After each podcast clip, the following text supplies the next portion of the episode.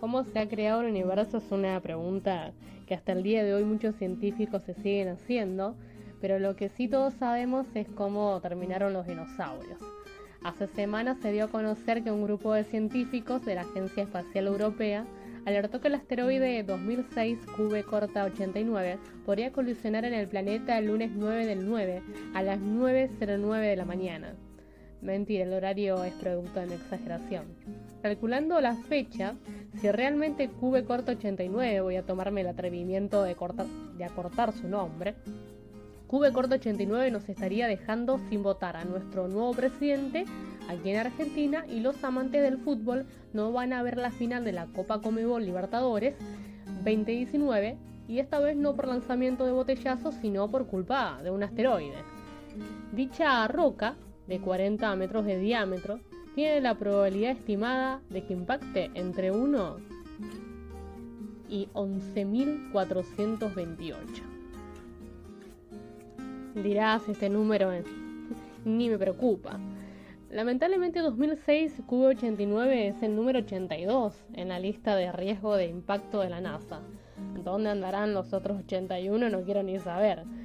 Otros estudios lo ponen en el número 7 de importancia de impacto. Ahora, lo que están pendientes de su vida tras la primavera, otro dato para que se queden tranca de que verán las plantas florecer, el resultado de que 2006 QV89 atraviese nuestra atmósfera será similar a lo que sucedió en Chelyabinsk, Rusia, en 2013, cuando una roca de unos 20 metros provocó casi 1.500 personas heridas y causó daños en edificios e instalaciones.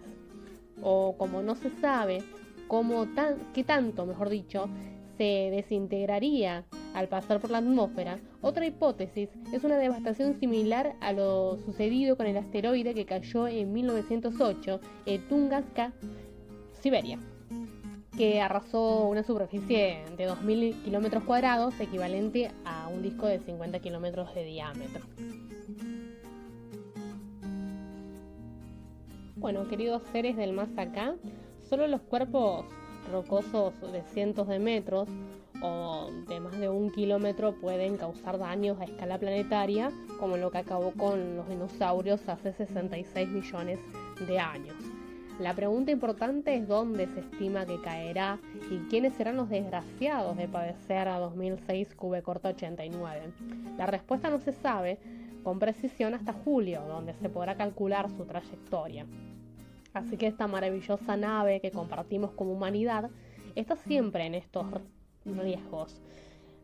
Esas notas de, cómo nos podemos preparar ante un impacto de estos asteroides, por ejemplo, enviar una nave hacer que actúe como para desviar un asteroide en el caso de que fuese necesario, o destruirlo en mil pedazos con una bomba nuclear, siempre buscando la eternidad de nuestra existencia y evitar vivir el fin de nuestros tiempos.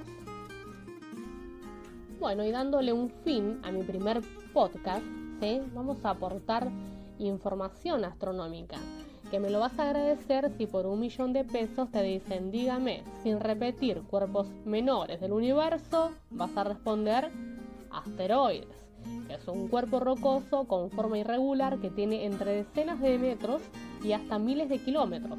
Por lo contrario, los cometas son cuerpos similares que tienen órbitas elípticas y están formados por hielo y vienen del exterior de nuestro sistema solar. Y los meteoroides son cuerpos menores a los asteroides y son de 10 metros a 100 micrometros. Y termino con los meteoros, que son trazos de luz que deja el meteoroide cuando atraviesa la atmósfera. Y si llega a la Tierra, ahí sí se lo puede llamar meteoritos.